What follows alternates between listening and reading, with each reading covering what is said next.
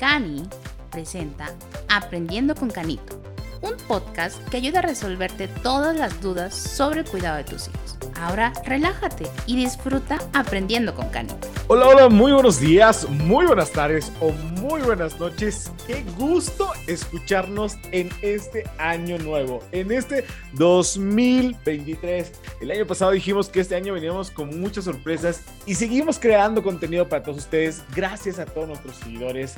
Realmente este podcast lo hacemos por todos ustedes. Gracias por la respuesta y de verdad que rompimos fronteras el año pasado y esperemos hoy llegar a más rincones del planeta. Hoy siguiendo con nuestra dinámica tenemos un súper invitado y que ustedes lo piden y lo quieren mucho. Está con nosotros el doctor Raimundo Alejandro Cuevas Escalante y hoy tenemos un tema respecto al sueño de los niños. ¿Cuál es la importancia del sueño? Doctor, bienvenido a Aprendiendo con Canito. Hola, ¿qué tal? Muy buenos días, muy buenas tardes, muy buenas noches. La verdad es que muy feliz muy satisfecho del éxito que ha tenido aprendiendo con Canito y además de tener el honor de ser el primero que abre eh, la segunda temporada 2023 de Aprendiendo con Canito. Muchas gracias por la invitación. Doctor, qué gusto tenerlo nuevamente. Empecemos con el tema. La importancia del sueño en los niños y en las niñas. Fíjate que el sueño a mí me parece como un tema súper interesante eh, pero al mismo tiempo muy eh, complejo. Y la razón es muy sencilla.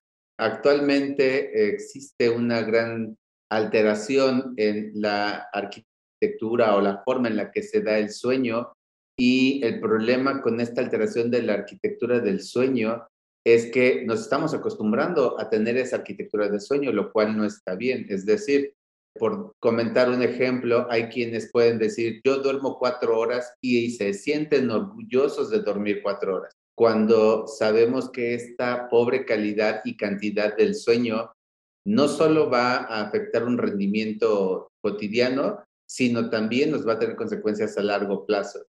Y además de esto, otra de las cosas que ocurre es que estamos transmitiendo estos hábitos de sueño hacia los niños y las niñas. Entonces, creo que es muy importante que volteemos a ver que el sueño es una parte fundamental de este, nuestra salud y que una buena higiene del sueño es indispensable, uno, que la practiquemos y dos, que la enseñemos a nuestros hijos o hijas.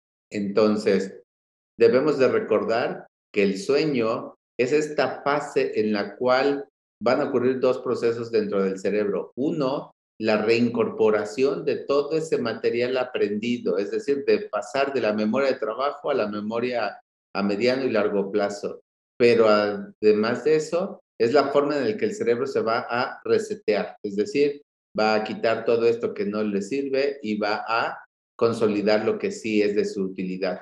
Entonces, hay estudios que demuestran que los animales que se les depriva del sueño pueden inclusive fallecer por la ausencia de sueño. Entonces, el sueño es una función vital de la vida humana. Como lo mencionas, demasiado importante el sueño en los niños, principalmente para su desarrollo. Así que, ¿cuánto tiene que dormir un niño? El sueño en los niños es una actividad que va cambiando, eso es algo muy importante. Y solamente ah, cuando llegamos a la edad de adulto, ya se va a establecer las dos fases que conocemos perfectamente bien, que es el sueño de movimientos oculares rápidos o REM y el sueño sin movimientos oculares rápidos o no REM. Este tipo de sueños que se consolida en la, edad adulta cicla a lo largo de la noche unas cuatro a seis veces. Sin embargo, a partir de que el bebé está en el vientre de la mamá, por ahí de las 30 semanas de gestación, ya empieza a haber una diferenciación en cuanto a los ciclos de sueño y este tipo de sueño y vigilia o de estar despierto y dormido se va a ir organizando conforme van creciendo. Una vez que nacen van a existir dos tipos de sueño, el sueño activo y el sueño tranquilo, algo similar a lo que describimos con el adulto. Sin embargo, este tipo de sueños tienen algunas peculiaridades como son la presencia de unos sobresaltos que llamamos mioclonías y que a veces preocupan a los papás o a las mamás. También hay pérdida de la fuerza de los músculos, es decir, los niños se sienten como más aguaditos. Eh, hay alteraciones en cuanto al latido y la frecuencia cardíaca y se pueden llegar a presentar estos movimientos oculares. Este en los recién nacidos es el sueño activo y el sueño tranquilo va a aparecer alrededor de los 40 minutos después de este sueño activo y hay pocos movimientos oculares, este, hay una respiración que es mucho más regular, recuperan ese, esa fuerza que tienen los bebés, entonces cambia el, tipo de sueño, ¿no? Eh, es importante que identifiquemos esto nuevamente porque la presencia de algún tipo de movimiento anormal en alguna de estas fases puede ayudarnos a identificar en qué fase del sueño estaba. Por ahí de los cinco a seis meses ya se va estableciendo un ritmo más regular debido a que hay maduración de una parte del cerebro que se llama núcleo supraquiasmático en el hipotálamo. Y a partir de aquí empieza a haber un ritmo regular de la actividad cerebral, de tal forma que cuando es recién nacido van a dormir en alrededor de 17 horas discontinuas, entre periodos de 5 a 6 periodos de sueño y vigilia al día. Alrededor del tercer mes van a dormir unas 15 horas al día en periodos de 4 a 5 siestas. Durante la noche van a dormir ya más de la mitad de la noche y alrededor del sexto mes van a dormir unas 12 horas con despertares breves y unas dos siestas al día. Alrededor de los tres años van a realizar un sueño nocturno ya de 12 horas que va disminuyendo gradualmente hasta los 8 o 7 horas en el adolescente y los despertares nocturnos son normales y se van a presentar alrededor del 20 al 40% de los niños menores de 3 años y hasta en un 15% en mayores de 3 años. Entonces, esta es la evolución y la estructura que maneja el sueño en los niños y en las niñas a lo largo de su vida. Es muy importante porque muchos padres no saben cuántas horas debe dormir su niño y con esta información nos las aclara para todos sus padres, principalmente para los padres primerizos que no saben cuánto debe dormir su niño. Doctor, ¿existen desórdenes del, del sueño que pueden padecer los niños y las niñas? Sí, claro. Entonces, un dato que debemos de saber es que los trastornos del sueño son un problema que eh, manifiestan frecuentemente los papás más o menos como el 25% de los niños y niñas van a experimentar algún trastorno del sueño. Sin embargo, debemos de recordar que estos trastornos van a este, ser de diferente índole y que además eh, pueden tener diferentes características. Los trastornos del sueño son importantes porque ocasionan una somnolencia diurna y excesiva que en la infancia se va a manifestar como alteraciones del estado de ánimo, problemas conductuales, hiperactividad, falta de control de impulsos, déficits cognitivos que van a llevar a problemas escolares y del aprendizaje. Entonces, es fundamental en la historia clínica que se les hace a los papás y a las mamás conocer esta eh, higiene o esta estructura del sueño. Una vez que conocemos esta arquitectura del sueño y su maduración eh, de cada etapa, vamos a poder entender cuáles son los trastornos que se presentan en cada uno de ellos. Y vamos a empezar por el insomnio. El insomnio infantil eh, afecta más o menos como al 30% de niños entre 6 meses hasta 5 años. Y en el 5% de los casos se produce por alguna causa física u orgánica. Y el 25% restante es de origen conductual. Vean cómo es casi una relación de 1 a 5. Una causa orgánica por 5 causas conductuales. El insomnio es sobre todo en niños que tienen alguna alteración del neurodesarrollo, como por ejemplo autismo podría ser uno de ellos. Y el insomnio se va a definir como una dificultad consistente y reiterada para poder iniciar y mantener el sueño o bien una alteración en la calidad del sueño que ocurre a pesar de aplicar condiciones óptimas para el sueño y que sus consecuencias en el funcionamiento diario del niño y de la familia son importantes. Este es el insomnio. Existen otros trastornos del sueño que se llaman parasomnias.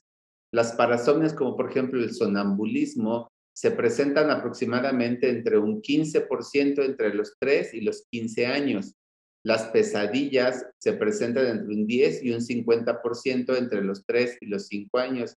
y el menos frecuente de todos ellos es el terror nocturno, con una prevalencia, es decir, se presenta más o menos en 1 al 5% de niños de 3 a 4 años de edad. Lo importante con respecto a las parasomnias es saber que los trastornos de la conducta o comportamiento anómalos que tienen lugar durante el sueño o durante el dormir y despertar pueden llegar a perturbar la calidad del sueño y van a caracterizarse por una activación del sistema nervioso autónomo. En muchos casos hay evidencia de cierta influencia genética, es decir, hay antecedentes familiares que pueden haber presentado este mismo tipo de síntomas. En el caso de los movimientos rítmicos relacionados con el sueño, se presentan en el 59% de bebés menores de dos años de edad y disminuye hasta el 5% alrededor de los 5 años. Este movimiento rítmico relacionado con el sueño, mencionábamos hace rato que se presentan movimientos anormales en una fase del sueño. Esto va a ser mucho más frecuente cuando tenemos trastornos del neurodesarrollo, como es el caso del autismo. Sin embargo, estos movimientos no son únicos o exclusivos de estos trastornos y se van a caracterizar por ser movimientos que son rítmicos, repetitivos, como puede ser el balanceo de la cabeza o del todo el cuerpo. A veces van asociados a ruidos que hacen con la garganta y que pueden ser una forma de poder inducir o acompañarse durante el sueño. Eh, hay diferentes tipos de, de movimientos anormales y para poder identificarlos tendríamos que contar con un estudio que se llama polisomnografía o bien contar con un video de lo que los papás o las mamás están observando y este video lo pueden grabar con su celular. Otro de los trastornos del sueño que también se presenta en los niños es el síndrome de piernas inquietas. Este se presenta en un 2% y generalmente entre los 8 y 17 años. La importancia de este, de este trastorno eh, en la edad pediátrica es por la necesidad imperiosa e irresistible de estar moviendo las piernas durante el sueño. Y es una sensación que se vuelve desagradable, dolorosa inclusive, y que va a empeorar con el reposo y mejora moviendo las piernas. Esto generalmente se ocurre, ocurre en estas fases en las cuales están entrando del sueño al estado de despierto o viceversa. El problema con esto es que nos va a ocasionar esta sensación molesta de dejar de mover las piernas, nos va a estar ocasionando que estemos despertando y que no podamos llegar a una fase profunda del sueño. El movimiento periódico de las piernas, ese es un trastorno que se presenta mucho más frecuente, entre 80 y 90% de los pacientes con síndrome de piernas inquietas, y son movimientos musculares breves, bruscos, rápidos e involuntarios de las piernas que se caracterizan por la extensión del primer dedo del pie y dorsiflexión del tobillo, es decir, hacen los pies en punta. Es necesario que se presente por lo menos durante cinco horas y va a ocurrir en ambas fases del sueño. Entonces, los movimientos periódicos de las piernas va a ser una parte del síndrome de piernas inquietas. Otro trastorno del sueño es síndrome de fase de sueño retrasada. El síndrome de fase de sueño retrasada es más frecuente en adolescentes, más o menos como entre el 7 y el 16%, y se va a caracterizar por un retraso de dos horas en el inicio del sueño y del despertar. Relacionado esto con un horario que está socialmente aceptado, es decir, es normal que se duerma a las 12 de la noche, se levante a las 9 de la mañana, entonces es un sueño de fase retrasada. Socialmente está permitido que esa hora sea una buena hora para dormirse, porque es la época de los adolescentes y además siempre existen como algunos argumentos por los cuales este, ocurren. Las tareas, el celular, este, las obligaciones en casa, etc. Entonces, es importante que diferenciemos cuáles de ellos están ocasionados por estas cuestiones sociales, cuáles son por los eh, hábitos de higiene de sueño del, del paciente y cuáles pueden estar relacionados a una alteración en la estructura del sueño. Otro eh, problema que se presenta es la apnea del sueño, el ronquido, que dejen de respirar. Esto se va a presentar desde los 4 a 5 años, entre un 3% aproximadamente. Eh, se caracteriza por la presencia durante el sueño de una obstrucción total o parcial de la entrada de aire y lo que va a provocar esto es una alteración en la respiración durante el sueño y por lo tanto va a ocupar, ocurrir, perdón, una desestructuración del sueño. Las apneas duran alrededor de 10 segundos y son más frecuentes en la fase 1 y 2 del sueño REM, de movimientos oculares rápidos. Y como decía hace rato, se puede asociar a ronquidos y micro despertares, es decir, no llegan a, estar sentados y hablando, pero sí pueden abrir los ojos y buscar y voltear y después continuar con el sueño. Eso que va a ocasionar que estén interrumpiendo toda la estructura que debe tener el sueño. Y como ya lo mencionamos hace un momento, lo que va a ocasionar es que en el día estén con sueños, que estén este, con dolor de cabeza, irritabilidad, hiperactividad, bajo rendimiento académico. Y existen algunas, en este caso, algunas alteraciones estructurales que pueden ocasionarnos este apnea obstructiva del sueño, como por ejemplo el crecimiento de las amígdalas o bien algunas alteraciones en cuanto a la fuerza de los músculos de la boca, de la garganta, y esto lo que van a ocasionar es que la vía por donde entra el aire se haga más pequeña o no tenga esa posibilidad de expandirse y de contraerse de forma adecuada. Otro trastorno del sueño que es mucho menos frecuente, pero que es importante mencionarlo, es la narcolepsia. La narcolepsia va a afectar a el punto 5 de la población y se presenta alrededor de los 15 años. La narcolepsia se va a caracterizar por una somnolencia excesiva durante el día y que además se puede acompañar de un trastorno que se llama cataplejía o bien alucinaciones o bien sueños de episodios de parálisis del sueño. Este eh, punto en particular quiero hacer como un eh, eh, paréntesis porque la parálisis del sueño es esto que en muchas ocasiones hemos escuchado y tal vez hemos vivido y que conocemos comúnmente como se me subió el muerto. Entonces, esa es la parálisis del sueño y se puede presentar asociado a este conjunto de trastornos que se llaman narcolepsia y cataplejía. Entonces, en este tipo de eh, trastornos, la somnolencia diurna es el síntoma primordial y son siestas repetidas o bien repentinas durante el día. Es de repente estoy bien y de repente me estoy cayendo de sueño y puedo llegar inclusive a caerme y pegarme. Entonces, si se llega a presentar esta situación, que es la cataplejía, es muy característica, casi significativamente igual a lo de la narcolepsia y requiere de un abordaje eh, integral. Entonces, este tipo de trastornos es un poquito más grave y puede estar asociado a problemas genéticos y afortunadamente la presentación es muy baja, pero es importante que lo conozcamos y lo sepamos identificar. Doctor, definitivamente es información súper valiosa y muchas veces damos por hecho, por natural o por normal algunas cosas. Y ya nos dijo que justamente puede ser un desorden del sueño. ¿Cómo podemos prevenir eso? ¿Cómo podemos conseguir, como usted lo mencionó hace rato, una higiene, una buena higiene del sueño?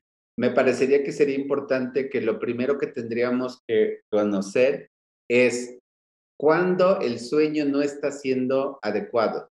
Cuando yo papá o yo mamá o yo abuelita o yo tía o tío, quien esté a, cargo del menor o la menor, tiene que pensar que algo no está bien. Y les voy a dar algunos tips con respecto a cuándo pensar que el sueño no está bien. Uno, cuando tenemos un mal rendimiento escolar, accidentes frecuentes, hiperactividad, trastornos de conducta, agresividad que mejoran con el sueño. Los dolores de crecimiento también puede ser una manifestación de eh, alteraciones en el sueño. Dolores de cabeza, falta de crecimiento en cuanto a peso y estatura, somnolencia durante el día, eh, despertares frecuentes durante la noche, más de cinco despertares durante la noche, y más de tres veces a la semana, eh, resistencia para irse a dormir, tanto al acostarse, eh, tardar más de media hora en dormirse, ronquido nocturno, pausas respiratorias o respiración bucal es otro dato, dificultad para despertarse por las mañanas o excesiva irritación al despertar. Son algunos tips que papá o mamá deben de considerar como datos de alerta de que algo no está bien y dirigirse con el especialista en el sueño, que en este caso es el neurólogo pediatra. Una vez que estemos en la consulta, ya porque tenemos algunos de estos datos, tenemos que hacer una historia clínica, conocer los antecedentes familiares, personales, de nacimiento, del desarrollo, hacer una exploración física buscando algún dato, como decía hace rato, por ejemplo, obstrucción de la, eh, por crecimiento de las amígdalas, sinusitis, eh, que nos pueden ocasionar la parte de ronquido, y pueden hacerse algunas pruebas complementarias. Las pruebas complementarias incluyen, ya mencionaba yo hace un momento, algunos videos caseros, una bitácora de sueño, algunos tests que se pueden aplicar para conocer la calidad del sueño. Y también mencioné hace rato eh, un estudio que se llama polisomnografía. La polisomnografía es un estudio muy completo del sueño que va a incluir la actividad eléctrica, la muscular, la cardíaca, respiratoria y que nos va a dar todo eh, eh, una gran cantidad de información para poder determinar si es que existe o no una eh, alteración del sueño. Doctor, ha sido un episodio demasiado interesante. Hay situaciones donde hay un problema del sueño y los padres no saben dónde acudir, con qué médico acudir. Y usted lo mencionó, acudan con el neurólogo pediatra que puede encontrar al doctor Raimundo, tanto en Tlaxcala, en Puebla o en línea. Recuerden que con nuestros especialistas en CANI pueden visitarnos en nuestras dos sucursales o en línea también es posible por si se encuentra en un lugar donde no hay un especialista como el que necesitamos. Doctor, ¿cuáles serían esas recomendaciones, justamente esos cuidados para los padres y los cuidadores de salud que nos están oyendo para mejorar el sueño en sus niños? Una vez que ya eh, tenemos la sospecha y vamos a ir a visitar al médico o la médica, eh, podemos empezar a implementar algunas medidas generales para mejorar el sueño. Eh, algo que es muy importante en los niños y las niñas es las rutinas y es algo que generalmente perdemos en fines de semana o en vacaciones. Lo que yo siempre les recomiendo es que en esos periodos procuren este, no flexibilizarlos tanto. Es decir, entre semanas se duermen a las 9 de la noche, pero en vacaciones o fines de semana se duermen a las 12 y se levantan a las 10, 11 de la mañana. Procuremos que la hora de levantarse y acostarse todos los días sea aproximadamente a la misma hora con una pequeña variación de no más de una hora entre los días de actividades y los de no actividad. En los niños hay que adaptar las siestas a su edad y necesidades de desarrollo. Hace un momento me decían, es que se duerme tres horas y yo lo dejo dormir porque pues está descansando. Eh, necesitamos eh, establecer esas rutinas de adaptar las horas de sueño, ¿no? Entonces, en los adolescentes, por ejemplo, hay que evitar las siestas durante el día.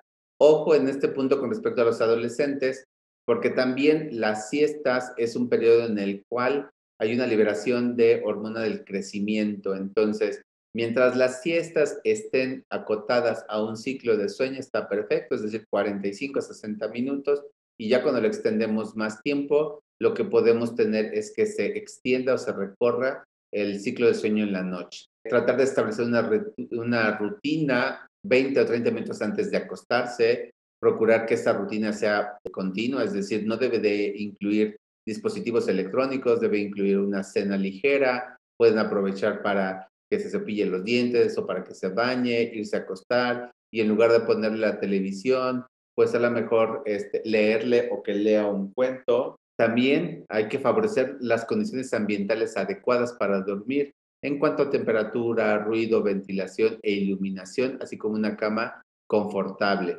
Es muy habitual que en los adolescentes se van a dormir con el celular para escuchar música. Sabemos que esto es algo que no ocurre, porque no nada más escuchan música, sino entran en redes sociales, videos, etcétera, ¿no? Ya mencionaba yo hace rato, evitar comidas que sean muy abundantes antes de acostarse o cenar muy tarde. Eh, evitar el consumo de estimulantes café, refresco, té, eh, en adolescentes y en adultos, eh, eh, alcohol, tabaco, que van a estimular el que se mantengan despiertos. evitar actividades estresantes en las horas previas de acostarse, así como la solución de conflictos y promover actividades relajantes. es indispensable que si practica el niño o la niña una actividad física, no sea en las dos horas antes de irse a la cama. Eh, la actividad física se recomienda siempre que sea por la mañana. Y llevar a los niños o niñas a la cama si están cansados, evitar que estén en la cama cuando están muy activos todavía. Esas serían como las medidas generales que pueden implementar para mejorar la calidad del sueño. Doctor, se nos pasó volando el tiempo. Como siempre, quiero pedirle sus recomendaciones y conclusiones finales. Claro que sí, muchas gracias. Lo más importante es que volteemos a ver cómo estamos durmiendo, cómo están durmiendo nuestros hijos o nuestras hijas y no nos quedemos con la duda si nos parece que no es algo normal. Recordemos que la mayor parte de los trastornos del sueño van a estar relacionados o a un trastorno del neurodesarrollo o a trastornos conductuales, lo cual nos da un buen pronóstico. Sin embargo, tampoco debemos dejar de lado la posibilidad de utilizar algunos tratamientos específicos. Estos tratamientos pueden incluir el apoyo psicoterapéutico a través de una terapia cognitivo-conductual, pero también hay medicamentos que se pueden utilizar, solo que la recomendación con respecto al uso de medicamentos es que sea bajo prescripción médica. Es muy habitual que encontremos que se utilizan medicamentos que se llaman benzodiazepinas para poder provocar la inducción del sueño. Y el problema con este tipo de medicamentos es que van a generar que el inicio para poder empezar a dormir se acorte, pero que también se vuelva más superficial. Entonces, este tipo de problemas no solamente no corrigen eh, los trastornos del sueño, sino que pueden agravarlos. Entonces, sí es muy importante que recordemos, lo primero es lo conductual, también hay apoyo con medicamentos, pero el uso de medicamentos tiene que ser bajo prescripción médica. Muchísimas gracias, doctor. De verdad, fue un capítulo súper interesante, el sueño en los niños, y creo que ha sido de utilidad para todos nuestros oyentes. Y qué mejor manera de iniciar esa temporada del 2023 de Aprendiendo con Canito. Muchísimas gracias, Lalo, este, por la oportunidad. Felicidades a tu audiencia. Y a nombre de todos los que formamos CANI, les deseamos que este 2023 esté lleno de salud, éxito, pero sobre todo de una convivencia familiar que permita que sigamos siendo o que mejoremos como sociedad. Muchísimas gracias y todos los que trabajamos en Canito les mandamos un fuerte abrazo. Muchísimas gracias y tengan una excelente mañana, tarde o noche. Muchísimas gracias, doctor. Y definitivamente para todo nuestro auditorio, les mandamos los mejores deseos para este 2023, que todas sus metas se consigan y sobre todo que sigamos cuidando de nuestros niños y niñas. Es el propósito de nuestro podcast llegar a todos los padres familia, cuidadores de salud, para tener niños saludables, fuertes y sobre todo felices. Nos vemos la próxima semana. No olviden compartir ese podcast con todos sus conocidos a través de sus redes sociales y escríbanos qué temas quieren escuchar en este 2023. Nos vemos el próximo miércoles. Muy buenos días, muy buenas tardes o muy buenas noches. Adiós. Gracias por aprender con Canito. Te invitamos a escucharnos la próxima semana. No olvides seguirnos en todas nuestras redes sociales. Nos encuentras en Facebook como Centro de Atención Neuropediátrica Integral y en Instagram como Cani Neuropediatra. Y escríbenos al WhatsApp al 22 11 85 64 85.